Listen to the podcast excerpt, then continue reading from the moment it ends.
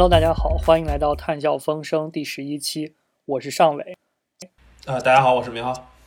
今天呢，我们来聊一个能源领域非常火的话题，就是中国的限电。呃，特别是因为呃，开始的时候可能是东南部的一些省份，大家在讨论的时候限电，然后到后来东北的民用限电，然后冲刺冲上了好几次的热热搜。然后我们今天呢，想对这个问题。也是从能源领域和包括碳中和的领域，呃，做一些厘清事实和呃一些简单的讨论，呃，主要关注在这样一个限电的原因和它所发生的一些具体过程上，以及在碳中和的背景下，我们是不是会遇到更多的这种能源系统不稳定的情况？然后我们今天邀请到了清华大学的博士生李静博士，呃，和大家打个招呼。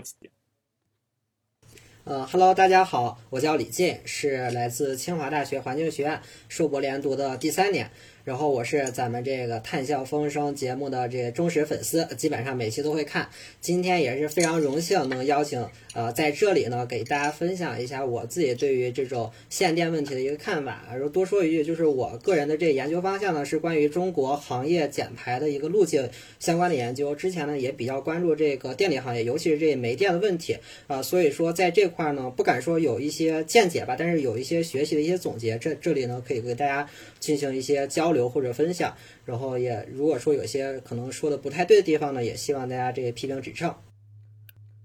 然后和大家介绍一下那个公众号，因为我们是看到他的公众号应该叫“碳中和研究”是吧？发表了一篇关于限电的文章，你可以给大家介绍一下公众号和那个文章。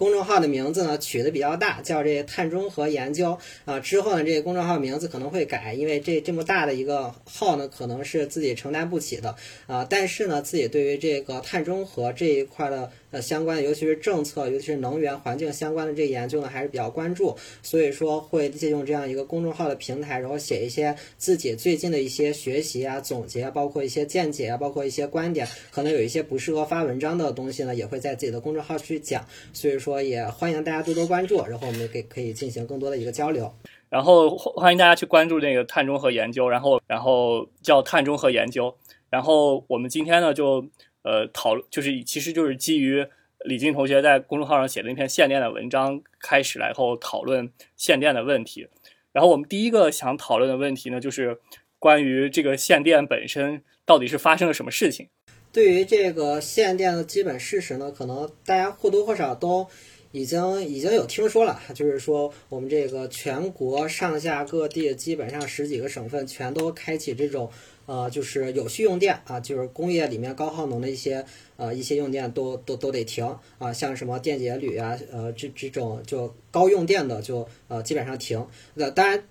引发社会集体关注的还是东北的这样的一个民用电的问题，就是突然之间发现自己家的这个。自己的用电是呃是是得不到满足了，那么这样的话引起了一个社会舆论，然后导致这个限电的问题引发了这个全社会的关注。这里呢，其实想就是对于这样的一个限电做一个基本的分类吧，就是呃这个分类呢，它分成一个有序用电和一个拉闸限电的一个问题。然后这两个呢，它其实是一个量变引起质变的问题。啊，有序用电就是包括我们采取一些就是电力呃这个错峰用电，包括一些工业的一些停电，这样也包括提前停电的一些措施，然后去把这样的一个电力需求给降下来。这个是已经非常非常常见的一个问题，只不过说它不会对我们的这个人民的这样的一个正常的生活产生一个比较大的影响。所以说，之前有很多次这样的一个限电事事件呢，我们可能是并没有关注的。然后。呃，第二种呢是拉闸限电。其实这次东北限电，大家问的最最多的一个问题就是说，能不能不要这么突然的停电？能不能提前一天、提前两天告诉我我要停电？那样我做好准备，那这样子的话就不会引起社会上的一个恐慌。那么这里呢就是拉闸限电的一个问题。拉闸限电是在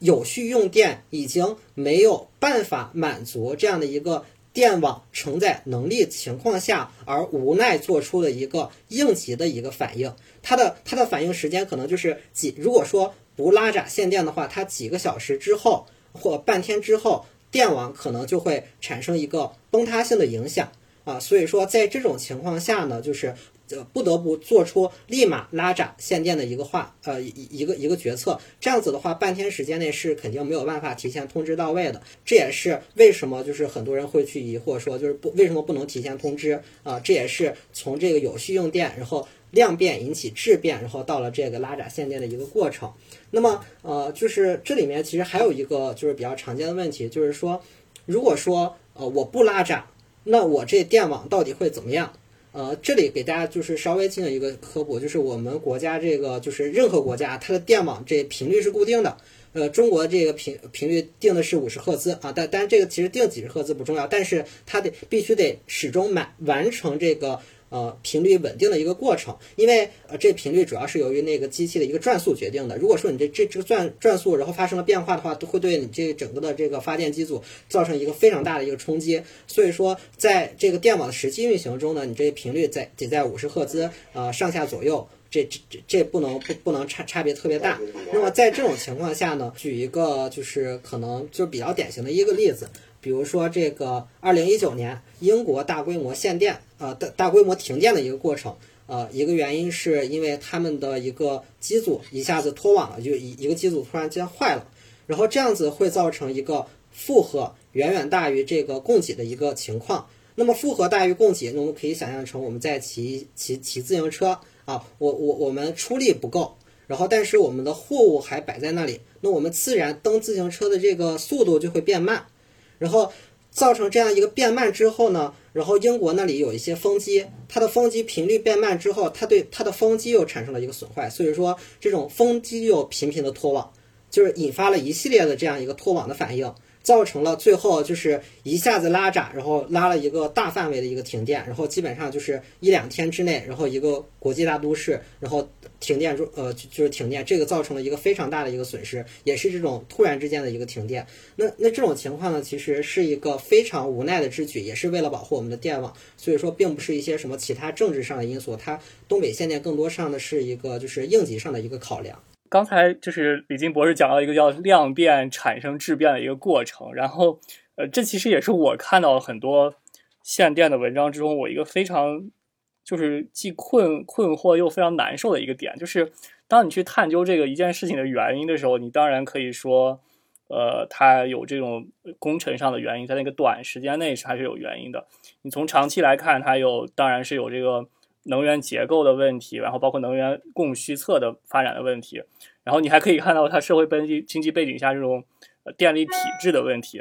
呃，甚至在一些场合下，就是你还可以看到呃这种经济发展模式的问题，呃，就是其实它是一环套着一环，一环套着一环的原因。然后我我其实就就是在我们理清这个诸于这种原因之前，我就心里就想，呃，我们能不能先从这个。一集一集的给大家讲一讲，大概是个什么情况，怎么样的发生了这样一个量变产生质变的一个过程。然后我们先从最开始的问题来讲，就是呃，我们为什么会呃出现这样一个，就是需要有这个无序用电的这个情况，就是这种拉闸限电的情况。呃，为什么这个电力是不够用的？然后有没有什么从比方说供给侧和这个需求侧的这个这种呃非常具体的电力部门的一个分析？刚才提到我在碳中和研究这公众号上写了一篇关于限电的解读，呃，当然现在来看的话，这篇解读呢已经有点过时了。这个解读是写在限电问题出现的第二天，呃，当时那两天大家都呃摸不清头脑，不知道这到底怎么回事儿，这限电到底是什么引起的。所以说呢，当时我搜集了各路这专家、媒体，还有各路大 V，然后去看一下他们的意见呢，大概是可以分为三类。第一类问题呢，就是是我们真的缺电了，我们没有电用，所以说我们才会去限电。然后第二类的观点是说，由于这能耗双控，然后一些省份它没有很好的完成能耗双控的一个任务，所以说它要去这个呃通过限电来限制他们的一个产能。然后第三个观点呢，就更加的这个这这逻辑链更加的长了，是说对抗美国，美国呃这美元呃大印钞。然后我们通过一些产业布局的方式，通过一个限制产能的方式去对抗这样的一个呃美元的一个问题。呃，当然现在来看呢，这三点中最为重要的肯定是因为缺缺电的问题。如果说我们这个国家不缺电的话，我们这限电问题也不会闹得这么严重。当然，能耗双控有一定的这样一个推手作用，呃，然后以及这个和美国对抗呢，这个可能算是一定的结果，但是他们中间的因果逻辑几乎是可以说是不存在的。所以说，现在已经基本上明确缺电是限电的一个主因。在本次的讨论中呢，我们就更多的去以限呃缺电的角度去看这个呃最近呃比较热的这个限电的一个问题。就这个电力缺口这个事儿呢，它呃在东北是比较明显，但是在全国的话，它是一个普遍存在的一个问题。那么这个缺口呢，得从这个我觉得得从这供需两侧去呃去看它的这这到底是这供。供应出了问题呢，还是它这个需求出了问题？那我们其实看这个，呃，首先需求是比较好看的，因为其实电力的需求和电力的供给相比，需求来说是比较好预测，然后或者说是比较比较稳定的一个情况，而且它和这个社会经济，呃，可能更加密切相关，然后这个是比较好预测的。然后这边呢找到一个数据是二零二一年上半年，啊，全社会用电量同比增长百分之十六啊。这也就是说，我们上电上半年的这个用电量增长的是百分之十六，然后二零二零年用电量增长就是上半年，呃，就就二零二零年的用电量增长是三个点，二零一九年的用电量是增长是四点五个点，这都是同比对吧？就是比之前那一个年，嗯，都是同比。这个数据呢，说明什么？说明我们这个二零二一年的需求的增长从原本的三四个点增长到十六个点。这个是比较夸张的一个呃一一个现象，当然有很多去有有很多原因去解释啊。首先是这个最为明显的是疫情的原因，随着这个疫情后的一个复苏的问题，全全全球的这个经济不能再停滞停滞不前，有很多这样的一个呃生产的一个订单，然后那么供给全球的一个生产订单的话，那么中国。啊，作为一个疫情控制的已经非常好的一个国家，那中国是有很多的这样的一个生产制造，然后去满足这样的一个全球的这样的一个呃需求的。那么中国的这样的一个用电量的一个增长，很大一部分原因呢，也是来自于这个全球疫情的一个呃疫情后的一个呃增长的一个需求啊，这是第一个原因。然后第二个原因呢，可能有一些就是呃除此之外的一些结构上的一个变化。啊，比如说我们这个由于这个电动汽车的一个发展，包括各个工业部门的一个电气化的一个措施，然后我们的每年的这个电气电气化率它是会随之增长的啊。当当然有这些因素，它们之间的贡献就是现在还没有足够的数据去给它进行一个合理的拆解，就是什么占百分之多少，什么占百分之多少。但是从一个基本的一个呃，就是大家的看法来看的话，就是海外的一个疫情呃，海外的一个。嗯，经济复苏的增长，这个可能是占大头的，一些其他一些结构上的原因可能是占一个小头的。刚才是从这个需求侧的角度上去去考虑，那么这个需求侧的话，大家其实看十几个点，嗯，历史上也曾经出现过这种情况。呃呃，就是可能零几零几年到一零年一零年左右，社会发展非常快的一个状况的时候，可能可能没有十几个点这么极端，但是将近十个点可能也是有的。那为什么我们今年就出现这个限电，然后以前就没有呢？这个我觉得这更大的问题呢，可能出现在这个供给上。这供给呢，也找了一些呃，也也找了一些这个数据啊。首先大家看这个电，就是中国的这个电力结构的话，从这装机来看，煤电它占大概占一半。然后呃，其他的可再生能源可能占占到百分之四十多啊，当然还有一些什么气电，因为火电占了百分之五五五十多点儿啊，这是装机。但是呢，这中国的这煤电它的这个发电小时数它是四千多个小时，这可再生能源它的那发电小时数它是一千个小时。我们稍微解释一下刚才所谓的小时数，是说嗯，一个发电厂在一年中呃满负荷运转的呃小时数，一年三百六十五天有八千七百六十个小时。然后，因为风能，它不是呃全年都有风，所以风电差不多大概有一千小时。那么煤电它不受这个因素的。所以说，来自这个呃可再生能源，它的这发电量大概是百分之二十。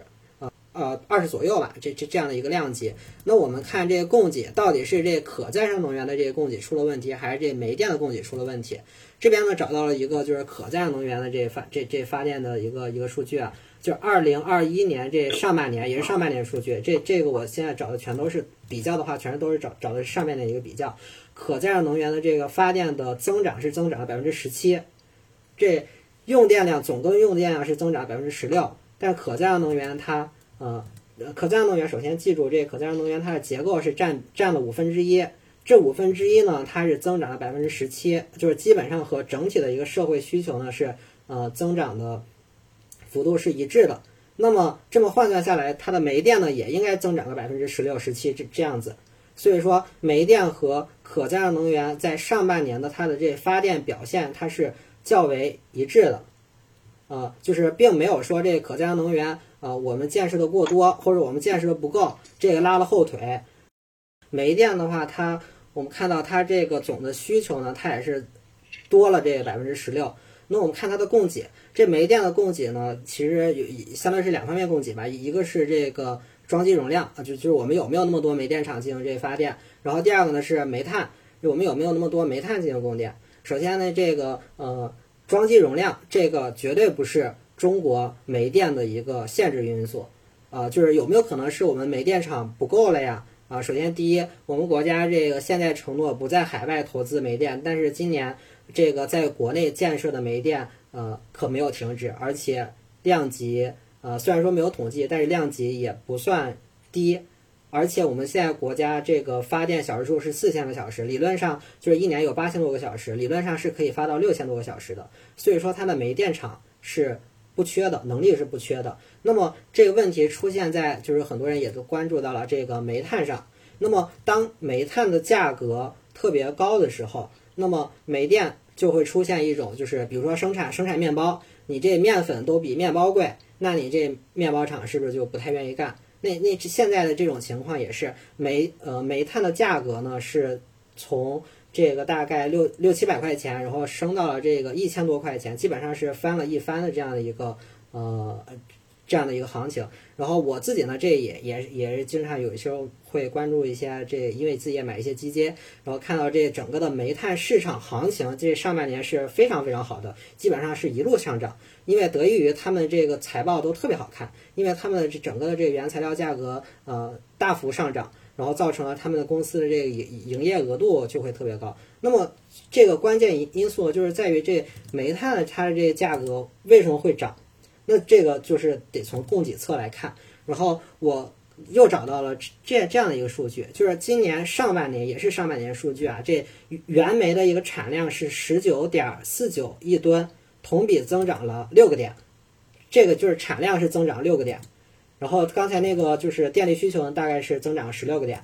然后这个呃就是二零二零年它的产量呢是略有下降，下降零点二，基本上就是保持平的话，就是两年增长六个点，那么相当于一年增长三个点。这是中国的数据。对，都是中国的。然后那进口煤炭呢，中国的就是刚才是中国自己产的煤炭，然后中国进口的煤炭呢是一点四亿吨，同比呢是下降了百分之十九点七，就是下降了二十个点。那意味着就是中国二零二一年上半年它进口的煤炭还比二零二零年要低，这个这个当然就是我我们知道就是进口煤炭很多时候是和这个澳澳大利亚那边进口，然后包括一些政治上的因素可能导致这包括一些政治上疫情上的因素，然后会导致呃这个进口量不嗯有限，但是这个降低了百分之二十，那么呃也就是相当于是我们国家的这个煤炭的一个供应。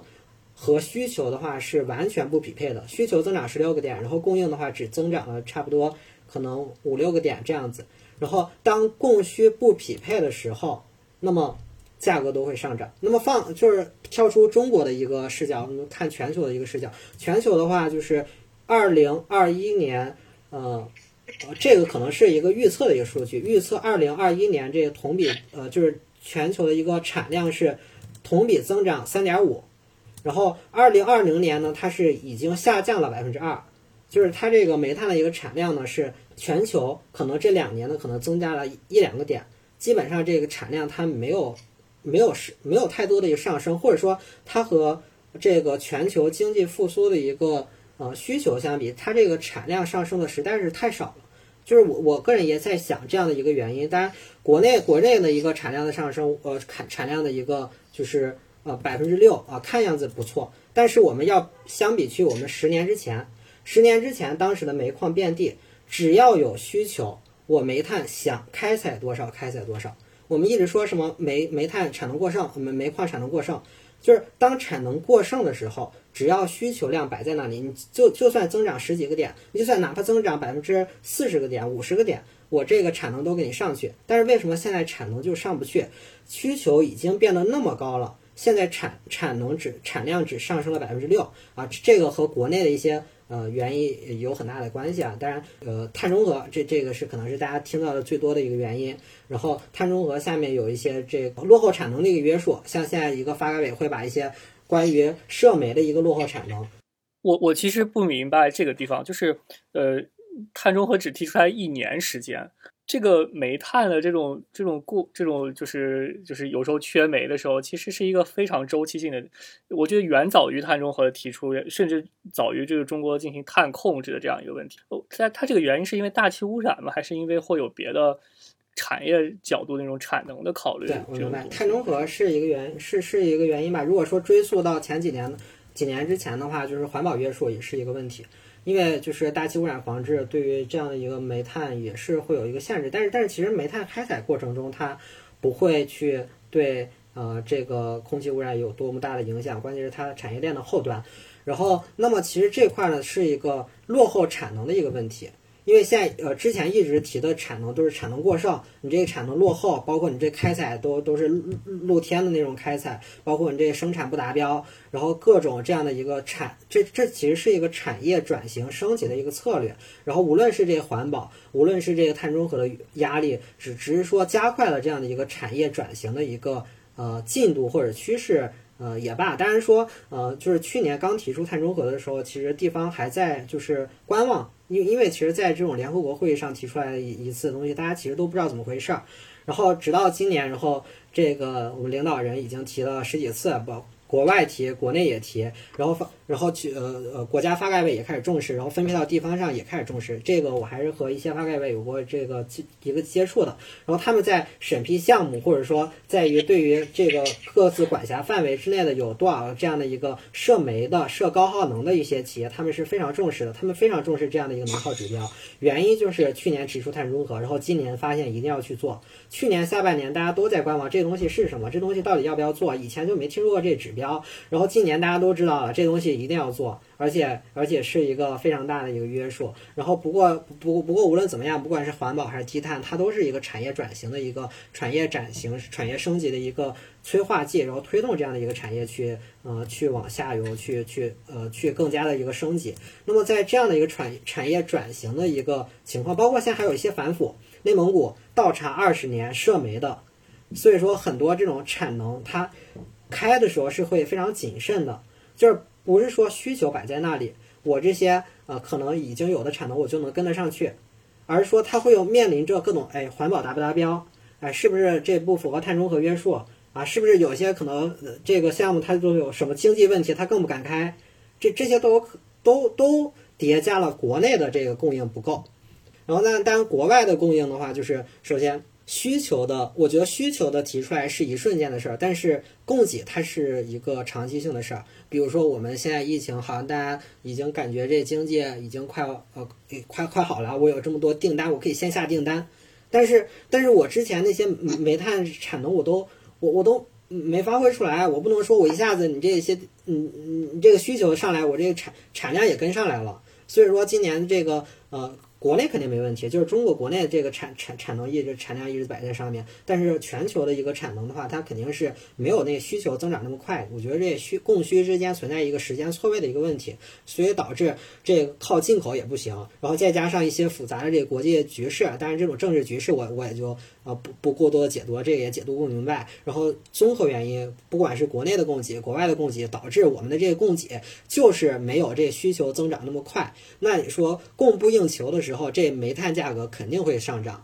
煤炭价格一上涨，就会出现那种就是煤电厂是干赔本的买卖。你不管说这个单单说有很多这个保障措施，包括什么银行呃贷款呀，包括什么你一定要一定要呃一定要保证这个电力生产工作。但是但是就是我举个例子，比如说在对于东北来说，他们很多那些发电就是热电厂，他们的供热比发电要更重要。就就是就就就举举个例子啊，就比如说一一个电网，就是比如说你这没电了，可能是一个电网的事儿，你这电网要对它负责。但是你要是供热不够，那你就是这个片区里面供热厂的问题。所以说，很多时候最近为什么缺？为什么东北尤其缺煤？他们要进行一个供热的一个储备，他们储备量已经远远不够了。然后他们不能在于这个供热上出了出了更多的问题，他们要提前进行过冬的一个供热的一个储备。这样的这样虽然说是一个次要的原因，但在某种程度上也算是这个雪崩中的一片雪花，它加重了这个东北更加缺煤的一个问题。很多导致一些囤积上的煤，导致很多煤电厂它都买不到煤。它可能有一些政治觉悟比较高的，它它就要发电，但是它买不到煤。有些可能就是因为一些就是因因为一些就是内部的一些就是经济效益的问题呢，他用一些就是其他手段，用一些检修的方式，他不去发煤，就是他们这些煤电厂它是出力不够的。这个采煤的地方，我要呃新开一个采煤的矿场，然后去增加的产能，这个时间大概要多久？比方说我们现在看到这个非常紧急了，然后冬天马上就来了，它可能得需要一个月、两个月，或者是呃更长。更长很长时间才能去开一个新的煤矿，增加了它的产能，还是说它是一个比较快速能够呃赶上来？开煤矿怎么得一两年吧？这个就是主要是在现有煤矿进行挖，在现有的煤矿进行挖，有些就是不是所有的煤矿就是永远都在挖的，它可能有的时候就就没有在挖。但是如果说就是我们现在的煤矿全都在挖的话，就是火力全开，我就全部挖，这产能是没有问题的。我们国家从来不说什么产能不够。都是说产能过剩，现在就是有些煤矿它不太敢挖，或者说环保压力不让挖，然后有些可能涉及到一些奇奇奇奇怪怪的问题不能挖，这也也不算是煤矿不够的问题吧。呃，那我们播客接着就讨论我们第二部分内容，对吧？媒体上大家都很关心的一个问题就是这个这次限电跟碳中和之间有什么关系，对吧？然后具体来说，就是特别是在东北这次事件里，呃。呃，我们刚才说了，因为这个东北从九月份开始，长期以来就是这个电力就不太，呃，电电力比较紧张，就有个百分之五左右的这个缺口。但是大概在九月二十多号的时候，然后突然这个缺口就就迅速放大，然后就影响到了民用部门。然后很多这个这个媒体报道讨论的这个原因，是因为风电，因为在东北是一个非常重要的这个可再生能源的这个发电呃来源，这个突然下降，对吧？然后，首先我们，我想，我觉得问题是，第一是，当然我没有那个数据，所以可能也不是特别能够说得清楚。但是，比如说，你觉得，呃，风电是短期东北突然出现这么大波动的原因吗？以及，对吧？展望未来，在这个碳中和的背景下，我们肯定要建越来越多风电、太阳能这种呃不确定的可再生能源。那么，在呃这种背景下，这个去限电会成为一个半常态的事情。那我这里还是用那句词啊来说，它叫“屋漏偏逢连夜雨”啊。这个这里的“屋”呢是指这个煤电啊，这个“雨”呢是指这个风电啊。那么“屋”屋就是我们这基础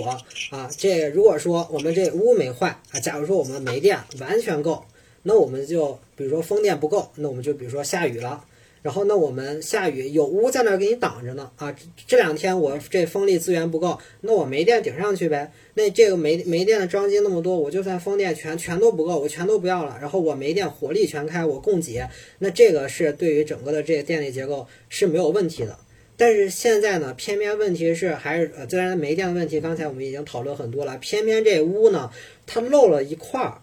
那这个时候呢，你如果是晴天，你还好，你比如说你那风力资源，你你不变，你你这没问题。但是你现在风电突然骤减，你这下雨了，那那不灵怎么办呢？那那现在的情况就是什么屋里进水了？你说这些东西你光怪雨吧，这这也不合理。关键你这这屋漏了，对不对？然后你光呃这个屋没漏，你屋屋漏了，你不下雨，可能也不会存在这样问题。但是目前来讲，我觉得这深深层次的话，还是源于这屋漏，也就是说煤电的问题。至少在现在这个阶段啊，现在这阶段虽然说这东北那个风电它可能占到了装机占到了百分之十八。但是这利用小时数，它一除以个四，可能也就也就占到四五个点，百分之五个点。你百分之五个点，如果说全全都没了，我我煤电顶上去还是没有问题的。这是目前短期的一个情况。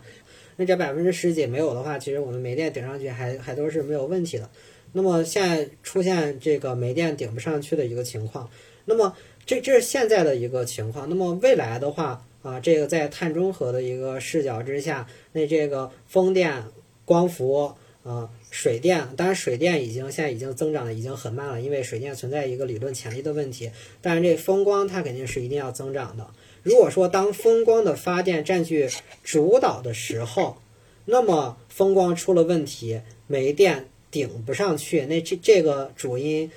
这屋可能就不是煤电的一个问题了。因为毕竟，你如果说想实施这个碳中和，你如果还是这个发电基础是煤电的话，你除非用大量的一个 CCUS，你不然的话你是达不到的。但是 CCUS 这种东西，这个成本目前来讲还是一个非常变数。至少未来这个几十年之内，风光的一个比例上升，这是毋庸置疑的。到时候那个煤电的一个调峰作用，光靠煤电调峰肯定是不够的。啊，那么就就要发展这样的一个配套的一个储能设施，但是这个储能设备能发展到多少，这个其实涉及到一些。呃，这个技术研发可能未来的这个技术成本的一个东西，谁都没有办法进行一个很好的一个匹配。但是我相信，在现在发展的这样的一个风光的基础上，是要满足，就是你储能能满足多少，你再发展多少的一个风光，而不是说无限制的去，呃，这有多少地啊，我全都用来造这光伏，全都用来这盖发电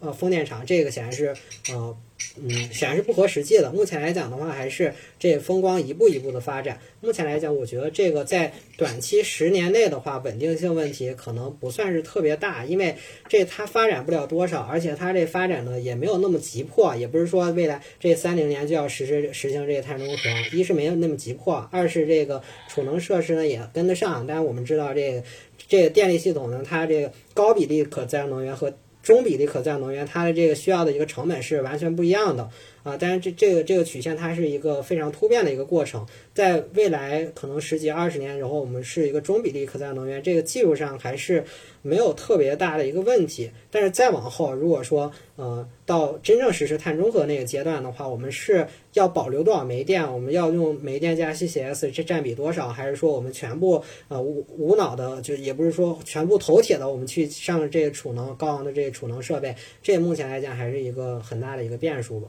我觉得。对我特别喜欢刚才那个屋楼偏逢连夜雨的那个啊。比喻吧，然后我个人观点就是跟这个李博士观点完全一样，就是在这次东北的这个事件当中，呃，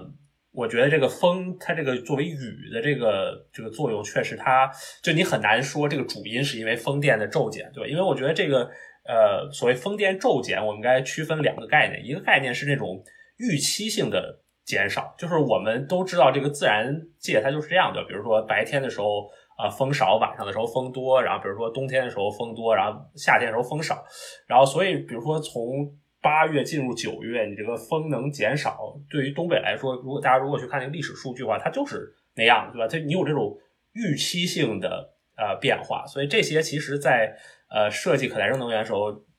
就就这这些都是都是考虑在其中的，对吧？所以这些并不是主要的，当然有可能是。在这种预期性的变化之外，对吧？比如说今年的九月格外的风少，但是反正最最起码现在这个数据还没出来，我觉我们还不能做这种判断。那我我觉得我个人的判断是，好像不是这样的，对吧？就是还是我们现在看到这种风的减少，还都是这种预期性的减少。所以其实，然后其实这跟那个二月份德州的那个案例有真是有异曲同工之妙，就在二月份刚出来的时候。因为德州的这个共和党的州长，他们当时也是直接把矛头就指向风电，说是什么因为天气太冷了，然后风的那个叶片被冻上了，然后风电出力不足等等。然后后来发现其实也不是那么回事儿，对吧？就风电这种下降也是在自然的这种可波动范围内的，主要还是呃还是这个天然气的这个这个问题。所以我觉得，最起码在现在这个视角下，对吧？这个我们还是这次限电的主要的矛头，还是不是应该指向风电和这个可再可再生能源，还是主要我们之前讨论了大量的一个煤电的这个这个问题。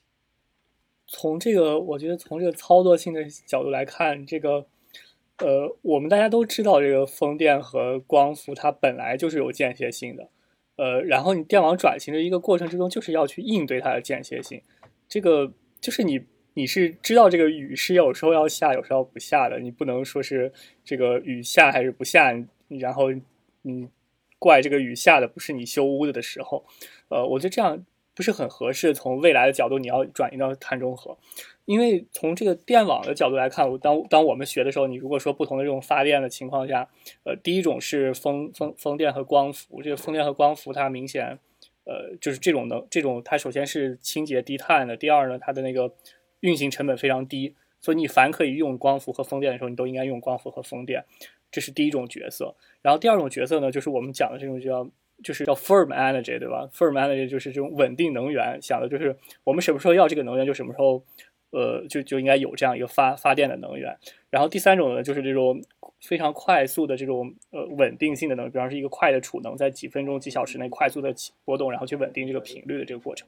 但真正麻烦的地方就是。这个 firm energy 到底是不是真的 firm？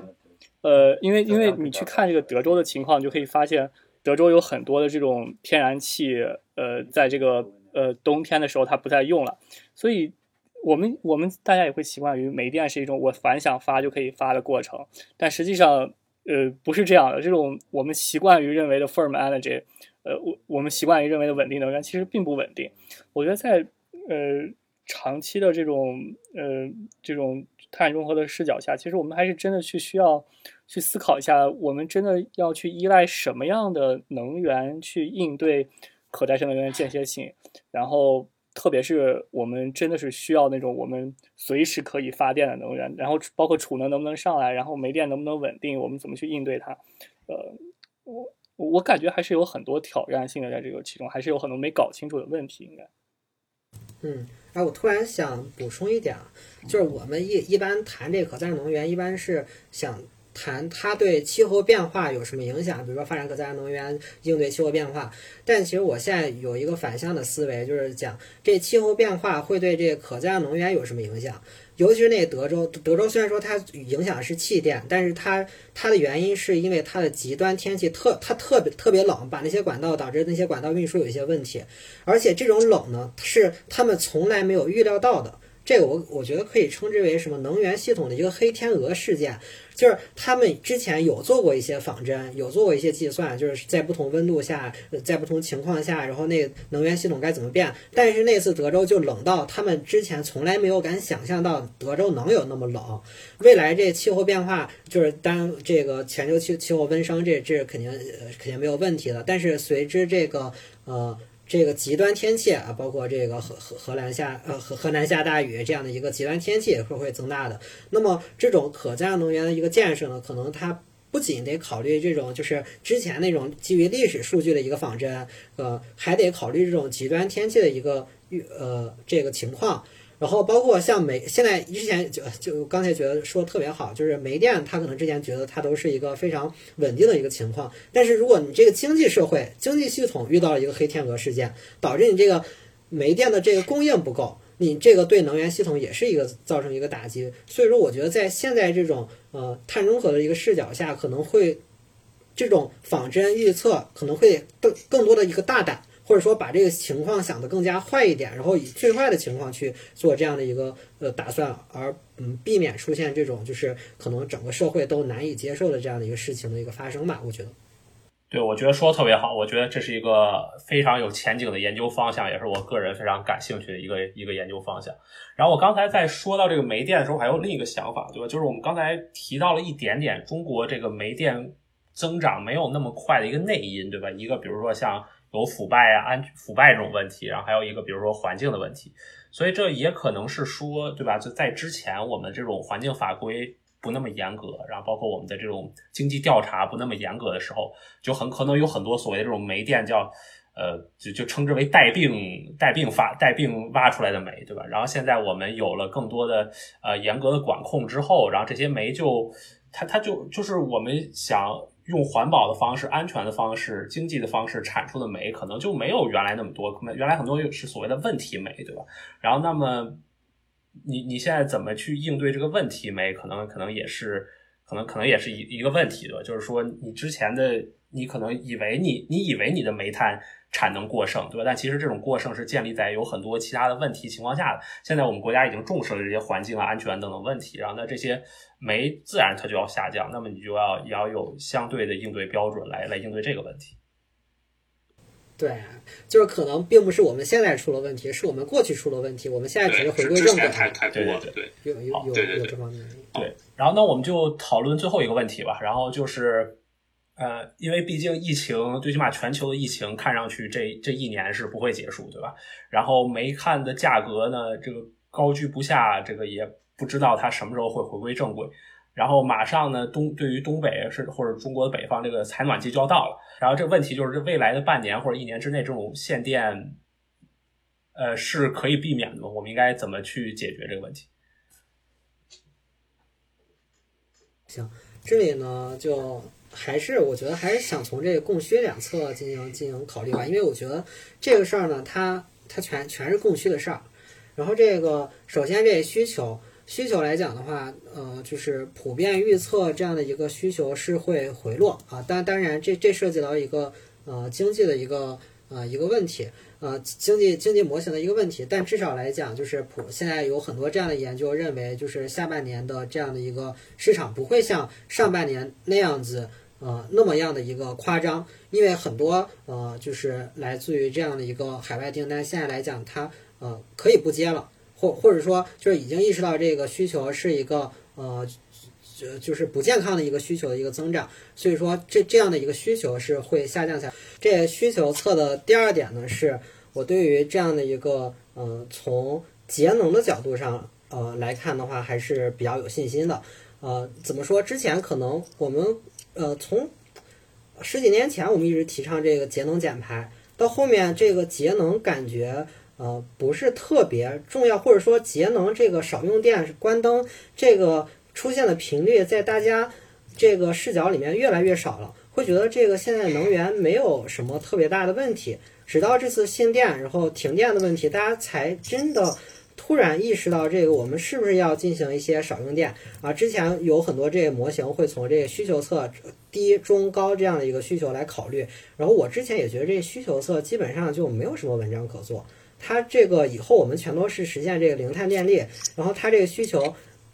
多少是又有什么问题呢？然后，但是我现在觉得这需求侧进行一个呃，就是呃很好的一个控制，还是有很大的必要的。比如说一年增长个十几个点和一年增长六个点，可能一年增长六个点，我这个可再生能源的一个增量就能完全满足。但是，一年增长十几个点，为了保证这样的一个能源安全的话，我必须得把这个煤电可能还得新建一些煤电厂，然后造成了一些搁减搁浅资产，或者说未来的一些锁定碳排放这样子的一个问题，未来还得去去把它关停。那么，所以说，在这样的一个动态的一个过程中呢，然后提倡大家进行一个呃节能减排啊，少用电啊，这个能关灯的时候就关灯，这样的一个呃从行为侧，然后呼吁这个民众去减少用电。我觉得这个呃对于呃这个宣传的作用来讲，这次限电可能起到了这方面的一个积极作用。当然，从供给的角度来讲的话，我对我们国家的这种能源体系还是呃非常有信心的啊。当然，可能不可避免的会出现这样的呃，就是一呃几个月的这样的一个限电的一个失衡的一个问题啊。然后，但是呃，就是可能很大一部分原因是因为我们已经很久没有出现过这种就是不得不拉闸限电的一个问题。各地对于这样的一个问题，它。不是特别的重视，或者说他没有特别大的一个经验啊。就比如说像东北这次，他开始实行了这有序限电，但是它的这个力度或者说它这个实施效果都不是很好。有的时候贴贴一些什么呃，就就是给给一些嗯企业贴一些规定都没人理。这这个之后呢，可能给很多各地采取了一些呃，就是。呃，一些经验啊，就是提供了一些经验，就是出现这种电力短缺的问题该怎么办，尽量避免这个拉闸限电的问题，这些经验是提升。然后第二呢，就是我现在整个国家都已经意识到了这个煤炭的价格，或者说煤炭的稳定，或者说我们国家这个能源系统的稳定，对于整个民生是有多么大的一个影响。那么在这样的一个就是集中力量办大事的一个国家的一个体制内，然后去充分的把一些就是集中力量去控制煤价啊，去保证这样的一个供热供暖的一个产能啊，去。这这这个利用一些金融的手段，比如说帮助一些就是可能亏损的一些煤电厂去贷款，去去进行一些呃，可能甚至有一些什么财政补贴，然后可能通过一些便利的有呃有利的条件，包括一些呃这种呃契契约的一个方式，然后去保障这个能源系统一个稳定的运行。这这方面来讲，我还是非常有信心的啊，这是我个人的一个态度吧。我先先说这个，其实我我的很多科研都是和这个消费侧有关的，然后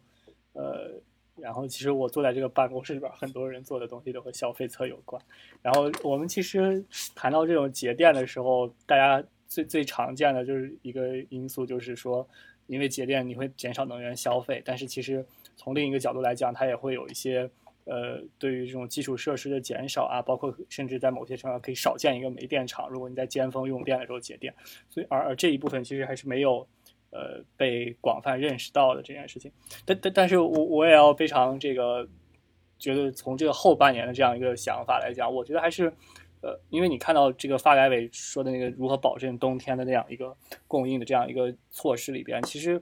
呃我们还是有这样的调动能力的，就是这个事情还不是说呃。一个就是技术上不可行的事情，然后你也看到，呃，我和李静都是山西人，山西要呃以一省之力保这个十四省的煤炭供应。我觉得从这个角度来讲，我觉得这冬今年冬天形势，呃，在这样一个时间点，我觉得我们还是可以说总体乐观的。但是在一些局部的地区，包括一些局部的电网的问题，其实呃和整体上可能会有一些差别。然后我们肯定也会预期到。这样这样一个大的背景之下，呃，包括煤改电的一个要求之下，我觉得还是会有一些问题，小的问题出现的。但是整体上，我觉得还是呃呃很值得我们乐观的去考虑，因为呃也不是说就是这个缺煤还是可以通过调动资源来够解决。那我们这期讨论要不就到这儿，然后我们再次感谢呃李进博士做客我们的节目。然后也希望，就是我们我们尽量这次讨论以这个数据为支撑，对吧？这个李博士带来很多数据，然后就希望就是对这个网上这种非常纷繁的对于限电这种事件讨论，提供一个更为数据、更有数据支撑、更科学一点的观点吧。然后也希望对大家有所帮助。然后希望大家在各个平台下面给我们呃批评留言，谢谢大家，我们下次再见。